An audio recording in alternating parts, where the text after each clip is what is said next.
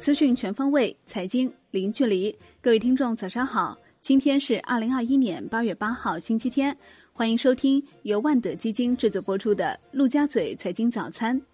首先来看热点聚焦：中国外贸进出口总值连续十四个月保持同比正增长，外贸持续向好。据海关统计，今年前七个月，中国进出口总值二十一点三四万亿元人民币。同比增长百分之二十四点五，其中出口十一点六六万亿元，增长百分之二十四点五；进口九点六八万亿元，增长百分之二十四点四。贸易顺差一点九八万亿元，增加百分之二十四点八。七月份中国出口同比增长百分之八点一，预期百分之九点六，前值百分之二十点二；进口增百分之十六点一，预期百分之二十一点九，前值百分之二十四点二。贸易顺差三千六百二十六点七亿元，前值三千三百二十七点五亿元。深圳七部门联合调查深房里取得阶段性进展，有关责任单位和人员已被依法依规启动问责和处罚，两名犯罪嫌疑人被逮捕，三名犯罪嫌疑人被刑事拘留。深圳将严厉打击各类投机炒房行为及以炒房为目的的变相非法集资行为。对深房里案件将一查到底，严惩不贷。宏观方面，根据第七次人口普查以及二零二零年 GDP 数据，无锡人均 GDP 达十六点五八万元，超过北京、深圳等城市，位居人均 GDP 全国第一，不算港澳台以及部分资源型城市。截至七月底，无锡拥有一百一十八家上市公司，总市值超过两万亿，位居全国前列。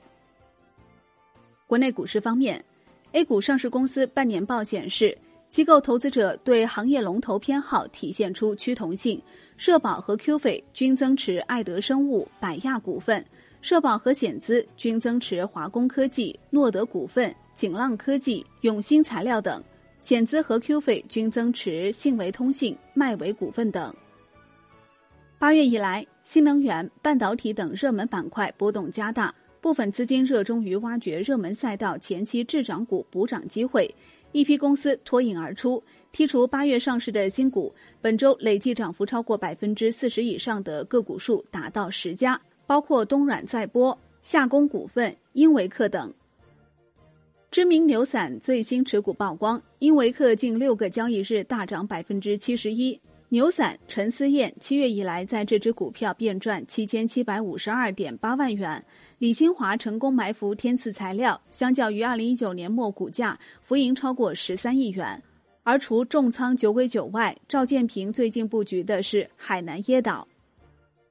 金融方面，证监会集中公布二季度以来对投行业务采取的行政监管措施、自律惩戒措施，共有十三条行政监管举措。八家券商和十八位保荐代表人领罚单，涉及的机构有安信证券、第一创业证券承销保荐、东北证券、华西证券、宏信证券、海通证券、国金证券和国海证券。摩根大通证券中国将成为中国首家外资全资控股的证券公司，证监会已对其控股股东摩根大通国际金融有限公司受让五家内资股东所持股权。国企结构调整基金二期即将运营，总规模不低于一千亿，由中国诚通牵头，与地方政府和央企搭建若干平行基金。首支平行基金在无锡注册设立，注册资本七百三十七点五亿元，重点投向关系国家安全、国民经济命脉的重要行业、关键领域和重大专项任务。楼市方面，截至八月初，住建部已约谈或督导近二十座城市。其中，华东地区占比接近一半。目前已有上海、杭州、无锡、合肥、宁波、南通、金华和徐州等先后被约谈或督导，并从多个方面收紧调控政策。深圳截至目前共发现二十一点五五亿元经营用途贷款违规流入房地产领域。下一步，深圳市将持续保持强监管、严问责的高压态势不放松，严肃查处违法违规行为。浙江衢州再次出台楼市调控新政，暂停向在市区范围内拥有一套及以上住房的非户籍家庭出售新建商品住房和二手住房，个人住房转让增值税免征年限由两年调整为五年。产业方面，人社部等三部门召开重点平台经济企业安全生产和劳动权益保障宣贯会，要求重视劳动者身心健康，优化平台算法，不得制定损害劳动者安全健康考核指标。有效防范化解新就业形态安全风险，维护外卖骑手等劳动者生命安全和劳动权益。国际股市方面，巴菲特旗下伯克希尔哈撒韦二季度归属股东的净利润为二百八十点九四亿美元，同比增长百分之六点八。上半年，伯克希尔哈撒韦归属股东的净利润为三百九十八点零五亿美元，二零二零年同期为亏损二百三十四点五一亿美元。商品方面，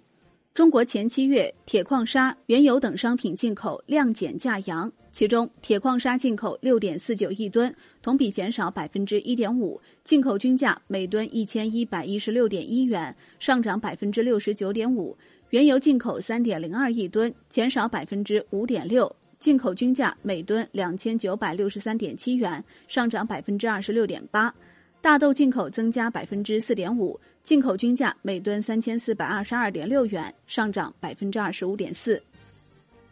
外汇方面，中国七月外汇储备余额为三万两千三百五十八点九亿美元，创二零一六年以来新高，环比增加二百一十八点八亿美元。七月末，黄金储备持稳于六千二百六十四万盎司，自二零一九年九月以来保持不变。外汇局指出，七月非美元货币小幅走强，全球金融资产价格总体上涨。中国外汇储备以美元为计价货币，非美元货币折算成美元后金额增加，与资产价格变化等因素共同作用，当月外汇储备规模上升。好的，以上就是今天陆家嘴财经早餐的精华内容，感谢您的收听，也欢迎您关注转发哦。我是林欢，我们下期再见喽。